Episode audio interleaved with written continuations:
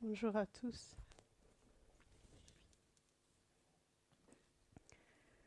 Je suis, très heureuse d'être devant vous, mais c'est la première fois que je me mets devant, devant vous. La dernière fois que j'étais devant euh, une assemblée, c'était en 2012. Donc ça fait déjà un petit moment. Mais euh, pour commencer, j'aimerais bien vous dire que c'est pas parce que vous avez eu une enfance difficile ou, ou abandonnée ou rejetée que vous ne pouvez pas aimer ou que vous ne pouvez pas être une bonne maman ou un bon papa. Je pense qu'il n'y a, pas d'excuse euh, parce que la vie, elle nous a, placés avec un paquet de, de situations, mais ce paquet de situations ne doit pas nous empêcher d'être des bonnes personnes que nous sommes censés être. Euh, parce que le Seigneur veut que nous soyons euh, des personnes courageuses et qui doivent avancer.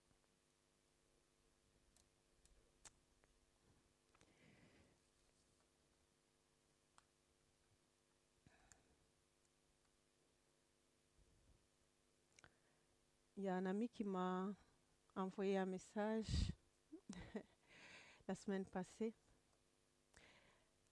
euh, il me dit, ah, tu vas donner le témoignage ce dimanche euh, Je dis oui. Euh, mais je lui dis, je ne vais pas donner tout le paquet. je l'aime beaucoup, il est ici. Merci pour toutes les personnes qui ont... Il y, a, beaucoup de gens dans la salle qui connaissent déjà mon témoignage, avec qui on a eu l'occasion d'échanger. Mais aujourd'hui, je ne vous donnerai pas tout le paquet parce qu'on n'aurait pas le temps. Je ne sais pas si vous vous, si vous, vous imaginez que l'âge j'ai. Si je dois tout déballer, c'est pas possible. Mais je vous donne rendez-vous. J'aimerais bien faire mon témoignage en deux parties. Aujourd'hui, ça sera une partie et une autre fois, si vous le souhaitez, ça sera une deuxième partie. Euh, avant de commencer, on va prier le Seigneur. Euh, Merci Barbara, parce que tu as presque tout dit. On va prier. Père Tout-Puissant, nous sommes dans ta présence en ce lieu et heureux d'y être afin d'écouter ta bonté, d'écouter ce que tu as prévu pour nous en ce jour. Nous t'invitons, nous t'invitons, Père, dans nos cœurs Père, viens annoncer ton grand amour à chaque pas que nous faisons dans nos cœurs. Nous te faisons entièrement confiance. Amen.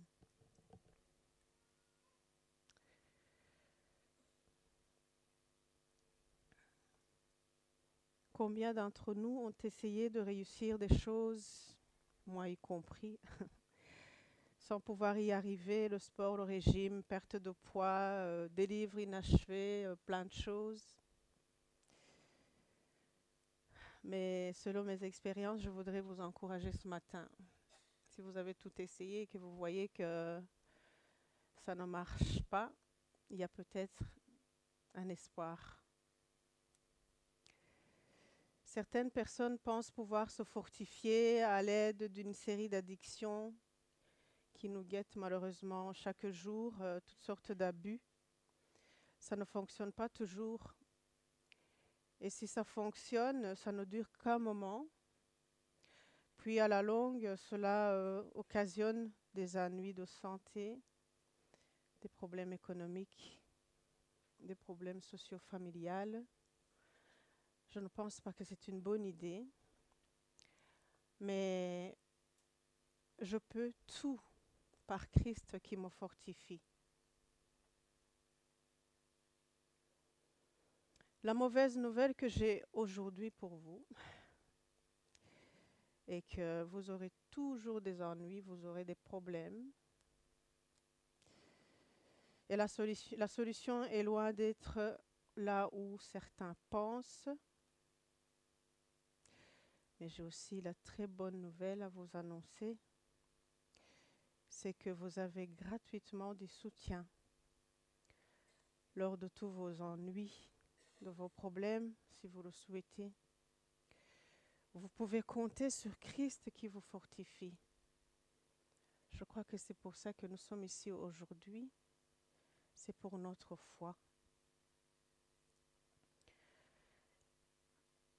Alors je peux tout, oui, bon, oui. Quand vous êtes euh, tellement épuisé, tellement fatigué, qu'on vous dit, ouais, vous pouvez tout, c'est pas toujours évident. Je prie pour vous ce matin pour que vous puissiez croire que vous pouvez même déplacer les montagnes, parce que c'est la Bible qui le dit. Car rien n'est impossible à Dieu. L'ange Gabriel a dit à Marie, dans l'évangile de Luc, au chapitre 1er, verset 37. Et on dirait que Jésus le savait, parce que plus tard, il a répété aussi à Matthieu, euh, il a dit que rien n'est impossible à Dieu.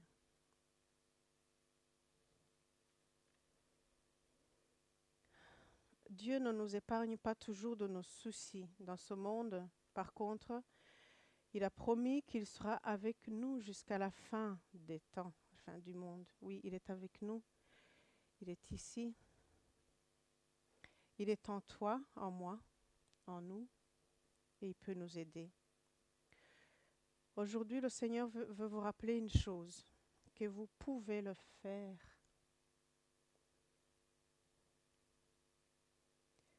Vous pouvez vous en sortir. Vous pouvez continuer et c'est possible. Oui, les situations qui vous accablent, les difficultés qui vous encombrent, vous pouvez les vaincre par Christ qui vous fortifie. La montagne que vous voyez devant vous, c'est les problèmes que vous pouvez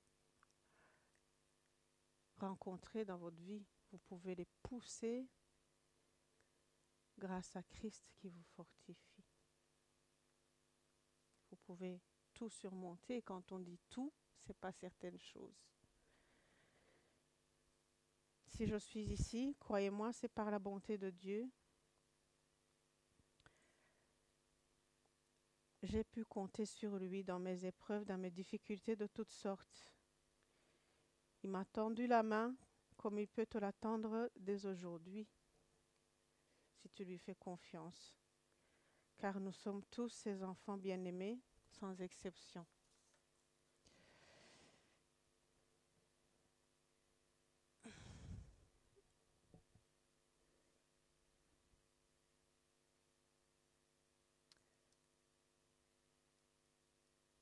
Je ne sais pas si vous avez déjà connu des tunnels euh, assez longs moi, je me rappelle un tunnel que j'ai traversé en, Hollande, aux Pays-Bas. Euh, J'oublierai jamais. Je crois que c'était 5 km ou plus, je ne sais plus. Euh, c'était en 2004. J'ai jamais oublié. Euh, c'était la première fois que je voyais un tunnel comme ça. C'était trop.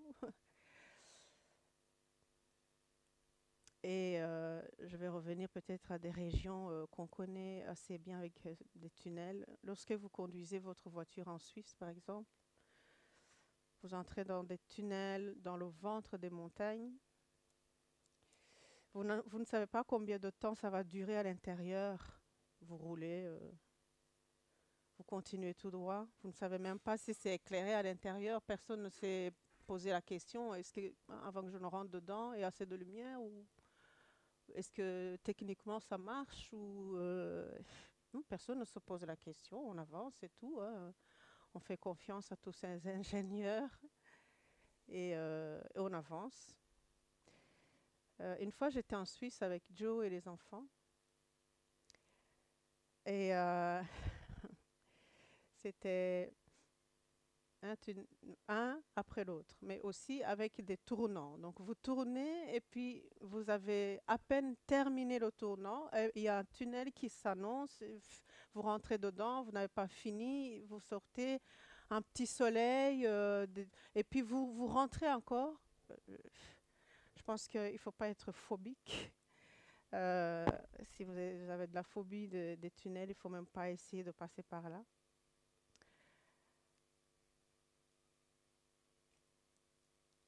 Quand vous êtes à l'intérieur, que c'est noir, bon, il y a, de l'éclairage, ça va encore, mais pour moi, c'est pas suffisant. Je suis quand même à l'intérieur, je me pose des questions, je dis, bon, je sais pas si je vais sortir de là, mais bon, euh, je fais confiance à Joe, il conduit. euh. Mais euh, dans nos vies, c'est la même chose.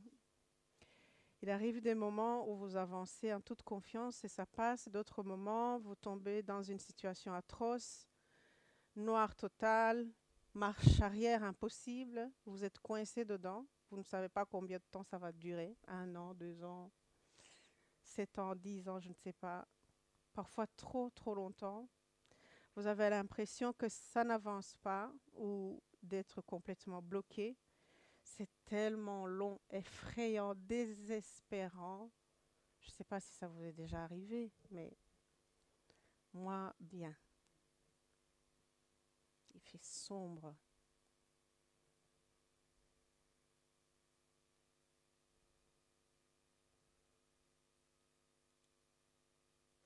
Je ne suis pas venue ici pour vous décourager, euh, mais plutôt vous dire une chose qui est sûre. Il y aura, des tunnels dans votre vie. Vous en avez déjà traversé, il y en aura encore. Autour de vous, coincés dedans, mais peu importe la longueur et la durée à l'intérieur de votre situation compliquée, le Seigneur est avec vous. Il est dans tous les tunnels de vos vies. Il est présent pour vous assister, pour vous encourager, vous soutenir et vous apporter le secours nécessaire. Il est avec vous pour vous dépanner si vous tombez en panne au milieu de votre vie, quand ça ne va pas, quand, personne ne se soucie guère de vous, le Seigneur est avec vous. En Deutéronome chapitre 31 au verset 8, le Seigneur vous donne une promesse qu'il marchera lui-même devant vous. Il sera avec toi, il ne te délaissera point, il ne t'abandonnera point. N'aie pas peur, ne t'effraie, point.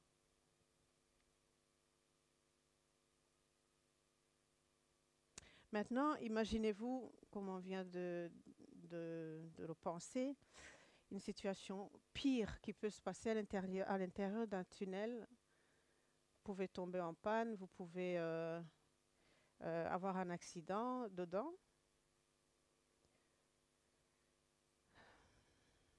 Et euh, quand ça se passe comme ça, le grand risque que j'ai pensé, c'est un accident dans une forme successive. Donc toutes les voitures, bah, voilà, voilà, qui viennent trop vite, euh, s'ils ne prennent pas le temps de freiner, c'est vraiment les voitures les uns sur les autres. Parmi les usagers qui vont vous percuter, euh, il y aura certaines personnes qui vont se fâcher dans un premier temps euh, contre vous. Ouais, c'est de votre faute. Vous n'aviez qu'à rouler comme il faut. euh, c'est pas normal. euh, vous venez de quel pays euh, Vous savez pas rouler, euh, je sais pas moi, en France, ici ou quoi. Enfin, vous aurez toute une série de gens qui vont vous juger plutôt que de vous aider à, sortir le plus rapidement de- de- de- du, tunnel pour pouvoir avancer. On, on vous laissera là. hein. On va vous dire, ouais, bon, débrouillez-vous avec vos assureurs. Vous avez une assurance? Voilà, c'est la première chose qu'on va vous dire. euh, vous avez une assurance ou pas Euh, Nous, euh, au revoir, quoi. hein. Si leur voiture n'a rien, ils vont partir. hein. Ils vont vous faire signe, peut-être certains. Bon courage, débrouillez-vous. Ça veut dire qu'au au milieu de toutes vos difficultés, vous allez pouvoir expérimenter la survenue de tous les problèmes qu'il n'y avait pas avant. Donc dès que vous avez des ennuis, euh, vous avez l'impression que d'autres arrivent s'ajouter. Problème d'argent, l'isolement, le rejet, l'abandon, les injustices. Enfin, vous voyez tout venir s'ajouter. Mais j'ai envie de vous partager le psaume 91 qui vous dit, donc à partir du verset premier, Dieu est pour nous un refuge, un appui, un secours, toujours présent dans la détresse. Peu importe ce qui peut se passer, le Seigneur est avec vous. Il devient le voile au milieu du tunnel et il vous enveloppe de sa douceur en attendant de vous en sortir. Je pense que ça ne sert à rien de s'agiter. Le Seigneur est avec vous. Il ne vous jugera pas. Gardez l'espoir comme vous gardez la ceinture de sécurité. Vous verrez qu'il y a toujours moyen de vous en sortir. Il fait toujours plus clair à la fin des tunnels de nos vies. Oui, il y a du soleil, toujours. Des personnes qui s'enlèvent la vie, je les vois comme cette personne perdue dans le noir total. Il ne voit ni devant où il se rend, ni derrière d'où il vient.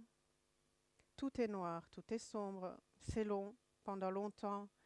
Il est resté coincé jour et nuit, il n'a pas trouvé le moindre secours. Il ne voit pas comment s'en sortir, c'est lourd, et tout ce qu'il essaye ne fait que l'enfoncer dans un trou noir. Il n'y a plus d'espoir. Jusqu'à l'épuisement, il décide alors d'en finir pour toujours. C'est triste.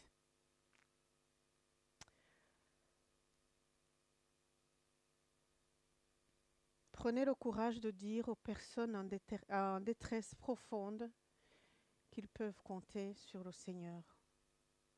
Le secours nous vient de l'Éternel qui a fait les cieux et la terre. Oui, il y a toujours. J'aime ce mot toujours. Il y a toujours une possibilité à celui qui croit. Ne lâchez jamais le volant de votre vie au milieu des orages. J'ai appris que le soleil finit par se montrer.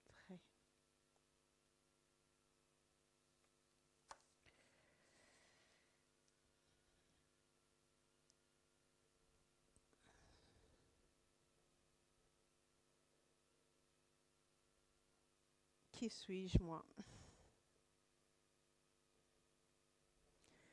Ouais. C'est quelques pages, comme je vous l'ai dit. Dans la parole de Dieu, il nous dit, toi et moi, il nous dit qui nous sommes. Et c'est ça qui compte vraiment. En Jérémie, chapitre 1er au verset 5, est-ce qu'il y a quelqu'un dans la salle qui peut le lire pour moi? Oui.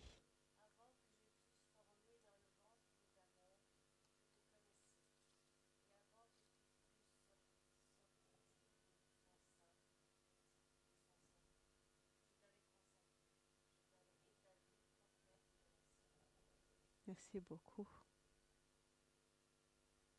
Ça veut dire que Dieu vous connaissait avant. C'est ça qui compte.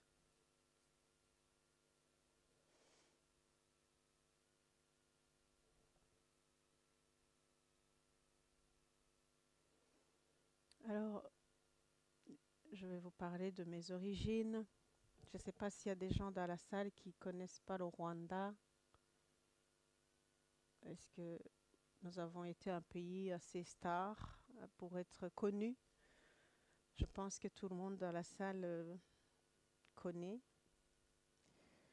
On ne choisit pas où on est, ni sa couleur de peau, ni ses origines, rien de tout ça. Dieu seul nous choisit et il a toujours un projet pour notre vie. Nous sommes arrivés ici pour un temps limité. Nous n'y resterons pas. Nous sommes tous locataires. Prenons donc bien soin de notre planète avec amour. Un jour, on devra céder la place. Je suis locataire comme vous, d'origine africaine. Je suis rwandaise de Kigali.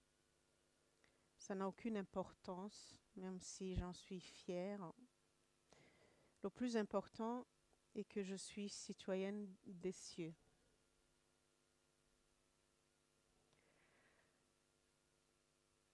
Je suis née donc le 18 janvier 1979, pour ceux qui,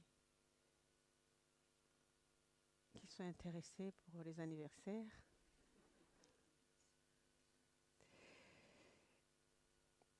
Donc, euh, dans un petit village, 30 km environ euh, de la ville de Kigali, où j'ai grandi jusqu'à l'âge de 4 ans. Euh, je suis née de deux parents que j'ai eu la chance de connaître, parce que ça arrive que voilà, ne connaît pas ses parents, mais moi j'ai eu cette chance. Mon papa vient d'une famille protestante presbytérienne. Les premiers missionnaires dans les années 1907, à l'époque coloniale. Et ma maman biologique vient d'une famille catholique très, très, très pratiquante. En 1974, mon père euh, se convertit au catholicisme pour pouvoir se marier avec ma maman. Jusqu'à 1979, ils ont eu trois filles. Et moi, en 1979. Et à la naissance, on m'a donné un nom, euh, Niragir, qui signifie que Dieu la garde. Ce n'est pas le nom de famille de papa. Et c'est comme ça que c'était au pays pour des raisons, je pense, politiques. Ensuite, je fus baptisée bébé. Après quelques mois de naissance, comme le voulait la tradition catholique, comme le voulait ma maman. À mon baptême, on me donne un prénom, Gertrude. Et euh, j'ai un autre prénom, un surnom, Rebecca. Il y en a qui le savent dans la salle. Vous pouvez m'appeler comme vous voulez, Gertrude ou Rebecca, c'est comme vous voulez. Euh, et un an plus tard,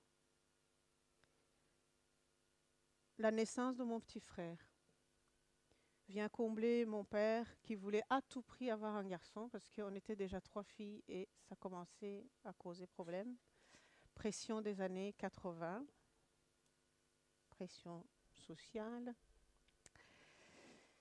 Donc mon petit, garçon, mon, petit frère arrive, mon, mon, père euh, très content d'avoir un petit garçon, donc en 1980. Donc j'avais quel âge là?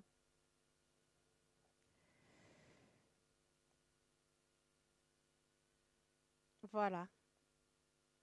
Ma maman était obligée de me sauver parce qu'un bébé est arrivé. Et j'ai dû souffrir de, la malnutrition sévère. Donc si je vous dis sévère, c'est presque mourir. J'ai dû vite laisser la place à mon frère, oui.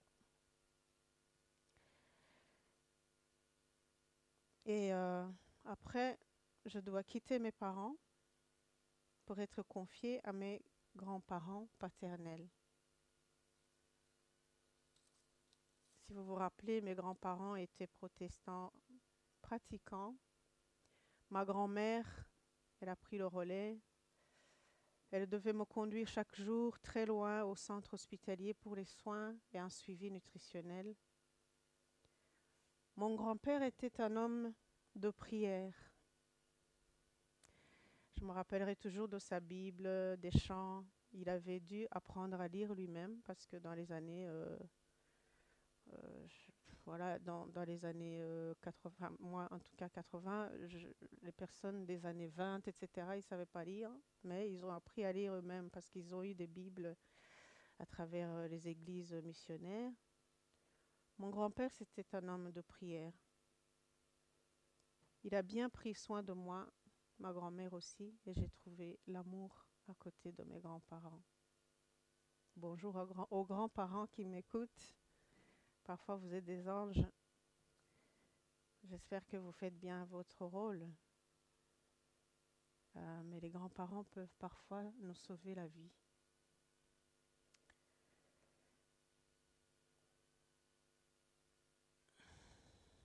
Dans les années 81-83, je vais mieux.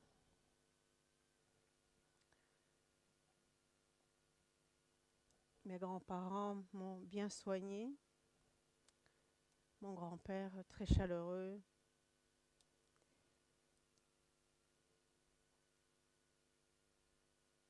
Et puis, je dois, à mes 4 ans, je dois déménager pour me rendre à Kigali.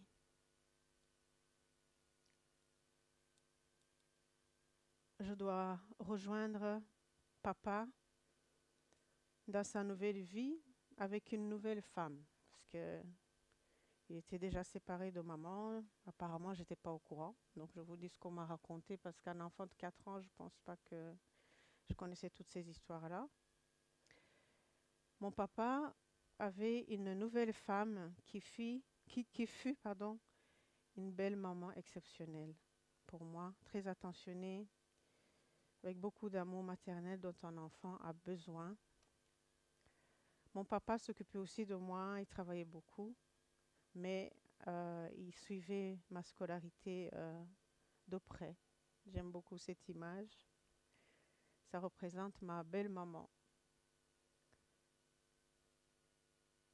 Alors on connaît des histoires, des contes et tout ça qui parlent de la belle-mère. Moi, je ne connais pas ce mot, belle-mère, parce que j'ai eu une maman extraordinaire.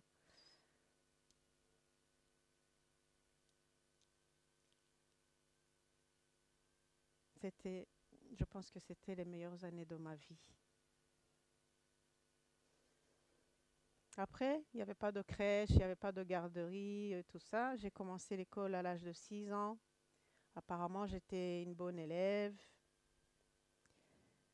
Tout se passait très bien à l'école jusqu'à ce que la guerre est déclarée en 1990. Ce n'était pas encore le génocide comme on l'a connu, quatre ans plus tard. Là, je rentre à, l'école secondaire en 1991 et c'était la panique dans tout le pays déjà.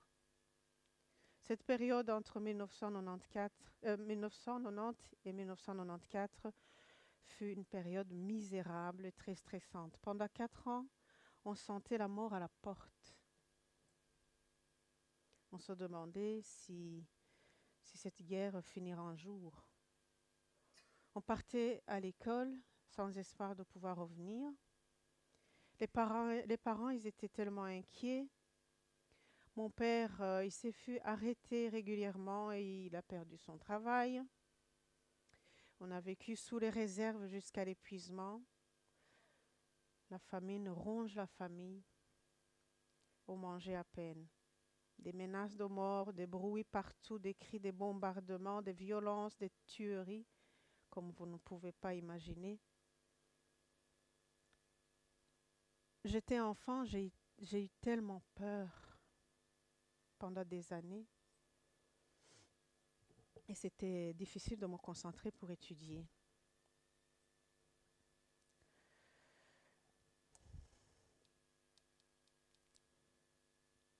Donc, euh, voilà mon premier, enfin, c'est pas mon premier tunnel. Mon premier tunnel, pour moi, c'était la malnutrition, enfin, le syndrome, ça s'appelle syndrome de malnutrition. le deuxième gros tunnel pour moi.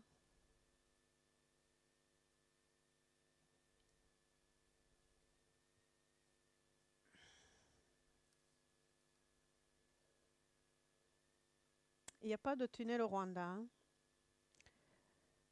Cela viendra peut-être, mais jusqu'à présent, il n'y en a pas.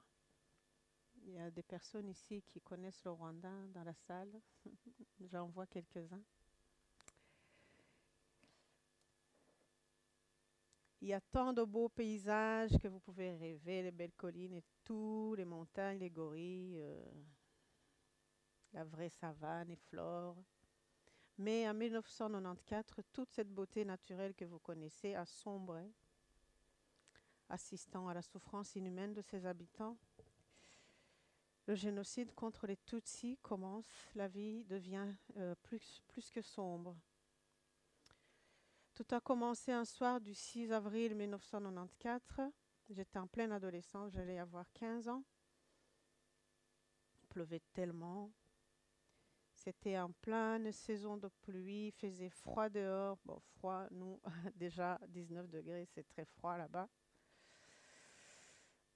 Euh, ce fut un très long chemin pour moi et pour ma famille entière. J'ai traversé une vie, un tunnel noir long, mais long, pendant trois mois. En 1994, je ne peux pas vous, débarrer, vous déballer tout ce qui s'est passé pendant trois mois, c'est pas possible. Je n'aurai pas le temps. Déjà, je pense que j'ai presque épuisé tout. Excusez-moi. Euh, mais je vais juste vous raconter une chose pour vous parler de la bonté de Dieu quand il a un projet pour vous. J'ai fait le chemin avec une de mes sœurs parce que les autres membres de la famille, on les avait perdus. Et une fois, lorsqu'on était, donc on, devait arriver euh, à côté des tueurs, des pour se présenter, et, euh, et voilà. Et une fois, c'était à notre tour de mourir. Et les tueurs ont annoncé qu'ils devaient aller prendre leur temps de midi. Génial. On était assis, on attendait, chacun son tour, là. Et ils annoncent qu'ils devaient aller prendre leur euh, midi, leur pause de midi. Et on, s'est enfui tout de suite. Ça, c'est une petite chose plusieurs occasions se sont présentées comme ça et qui a fait qu'on a pu vraiment échapper au massacre. Je suis ici devant vous, sans cicatrice, sans rien sur mon corps. C'est pas parce que j'étais euh, dans un abri incroyable, mais je pense que j'étais à l'abri de Dieu, avec cette voile que je vous ai parlé qui peut vous envelopper au milieu de votre tunnel en attendant de vous en sortir.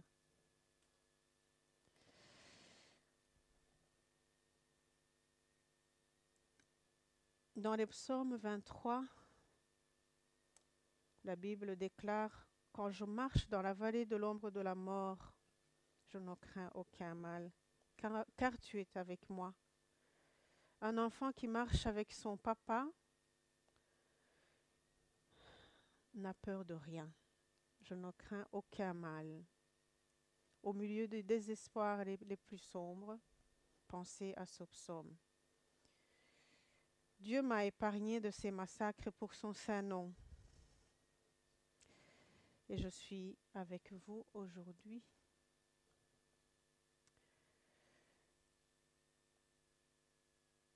Et euh, je ne mourrai pas, je vivrai. Mais pourquoi? Chacun de nous a des belles choses à raconter, c'est pour cela que vous êtes ici. C'est pour ça que vous n'êtes pas encore mort.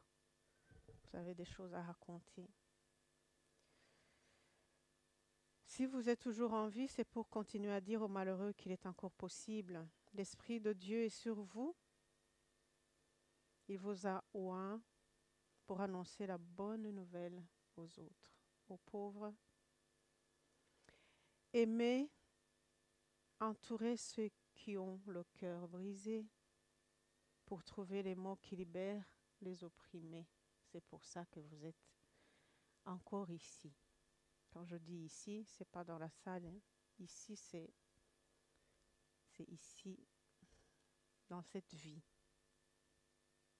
Merci de m'avoir accueilli avec amour ici. Moi, j'ai senti beaucoup d'amour. Parce que quand je suis arrivée, ça fait partie de ma deuxième partie du témoignage. Je suis arrivée ici, j'étais SDF.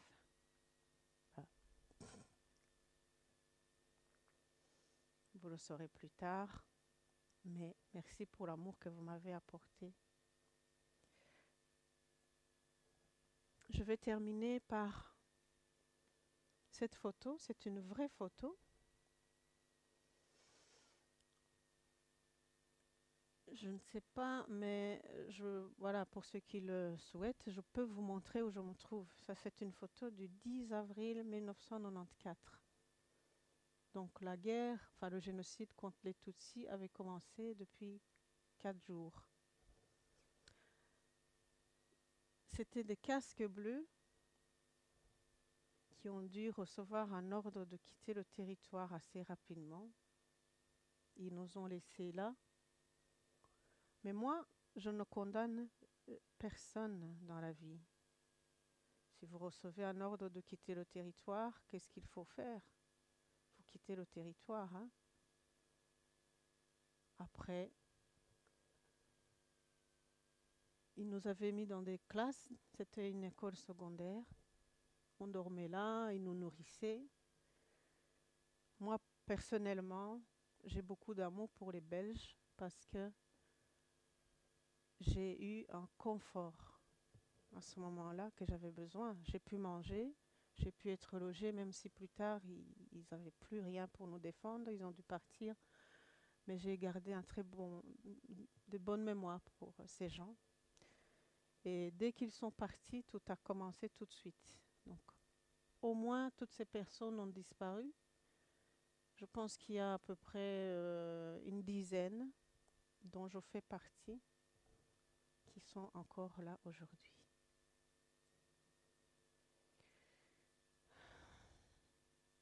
Alors, euh, certains membres de ma famille ont perdu la vie pendant le génocide.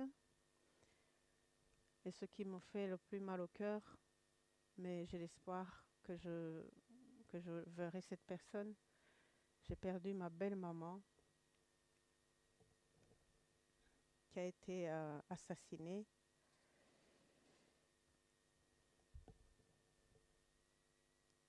et d'autres personnes. Après cette horreur qu'est le génocide, alors que j'étais contente au moins que mon père a été épargné, il est rentré à la maison. Il avait des gros problèmes de santé, évidemment. Il avait vécu dehors dans des situations euh, atroces que vous pouvez imaginer. Les hôpitaux ouvraient à peine leurs portes et j'ai dû conduire mon papa à l'hôpital et m'occuper de lui.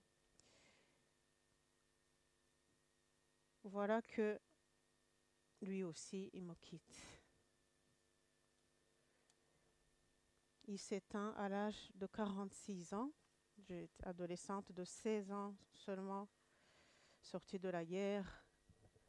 Mon papa, j'étais contente, oui, et puis il s'en va. Ma joie de vivre s'éteint avec lui. Je perds complètement ma boussole, aucune direction visible, plus de lumière, la peur au ventre, le désespoir total dans un tunnel abominable, plus envie de faire quelque chose.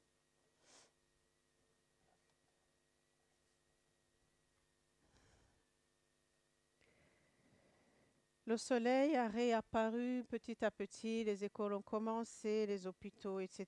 Mais euh, à l'école aussi, trois quarts de mes copains de classe, plus rien. On racontait des histoires dans la, cour. Ça s'est passé comme ci et comme ça, donc vous pouvez vous imaginer, c'était horrible.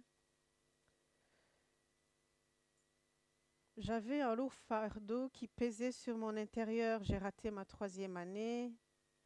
Non, j'ai réussi ma troisième année et j'ai raté la quatrième. Et je ne sais même pas comment j'ai pu réussir ma troisième année secondaire.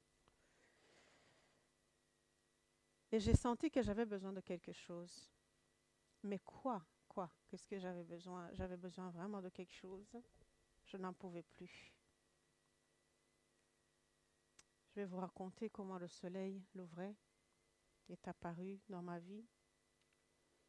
Frères et sœurs, quand la volonté de Dieu doit s'accomplir, même des obstacles deviennent des avantages. Je ne sais pas où j'ai lu ça, mais je trouve ça extraordinaire. Ne crains rien. Dieu peut se servir de ce qui est difficile aujourd'hui pour un meilleur avenir. dans tout ce que tu vis. Il ne cherche qu'à te conduire au bon port. Au bout de votre pare-brise peut terminer le noir et laisser apparaître un rayon de soleil.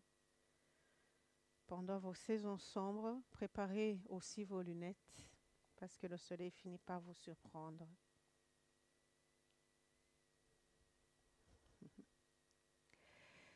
J'étais à l'école des lettres et nous avions un professeur aumônier qui venait donner des cours aux protestants dans l'école, parce que c'était une école catholique, mais qui ouvrait la porte à cette possibilité. Et cet aumônier prend sa Bible, il nous lit Jean chapitre 17. Je vais peut-être demander à Joe qu'il puisse lire quelques versets.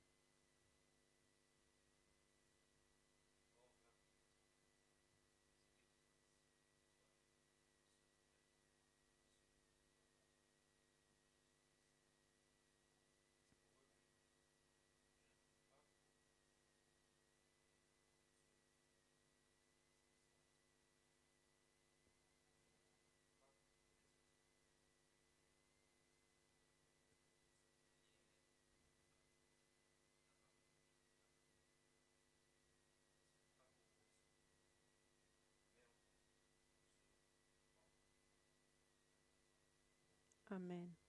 Merci beaucoup, Joe. Quand j'ai entendu euh, euh, ce passage, ce n'est pas pour eux seulement que je prie, mais encore pour ceux qui croiront en moi par leur parole. Ah, j'ai dit, je suis dedans. Donc Jésus a pu prier aussi pour moi. J'ai senti la joie qui rentrait dans mon cœur, le soleil qui est arrivé dans mon cœur. Alors, j'ai pris la décision de suivre le Seigneur à partir de ce jour-là. Après, je joins un internat, tous les chemins que le Seigneur peut vous, vous faire passer pour pouvoir grandir. Dans cet internat, j'ai trouvé une, une, une des filles un peu plus âgées que moi, qui était en sixième, moi j'étais en quatrième année. Elle a pris soin de moi, elle m'a appris à lire la Bible. Elle m'a conduit à l'église parce que le week-end, on avait le droit de sortir pour aller trouver une église. Je me suis inscrite dans une chorale, j'ai commencé à chanter. Et toute mon adolescence a été marquée, enfin le reste de mon adolescence a été marquée par le service auprès de Dieu. Ça, c'était le vrai soleil. La foi en Jésus m'a préservé de tout danger, de tout abus. Toute mon adolescence a été marquée par la douceur dans la prière. J'ai grandi spirituellement. Et là, j'avais 17 ans.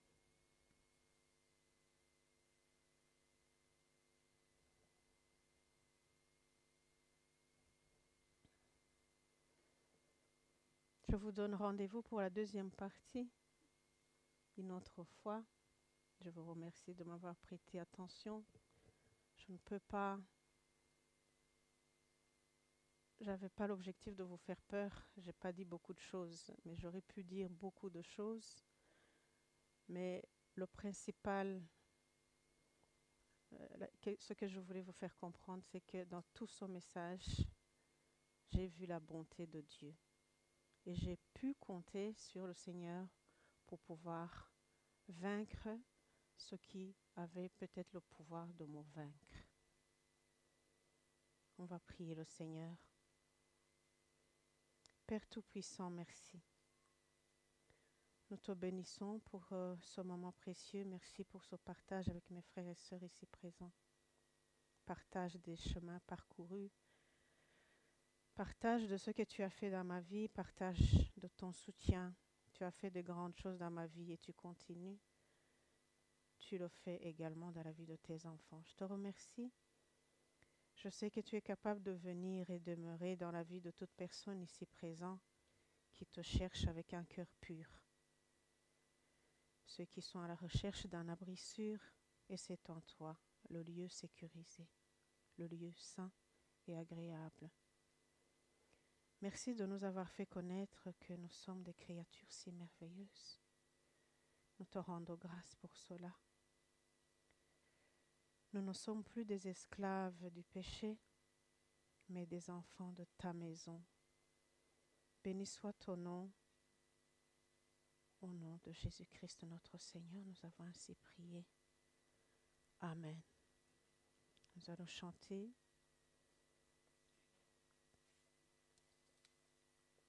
La bonté de Dieu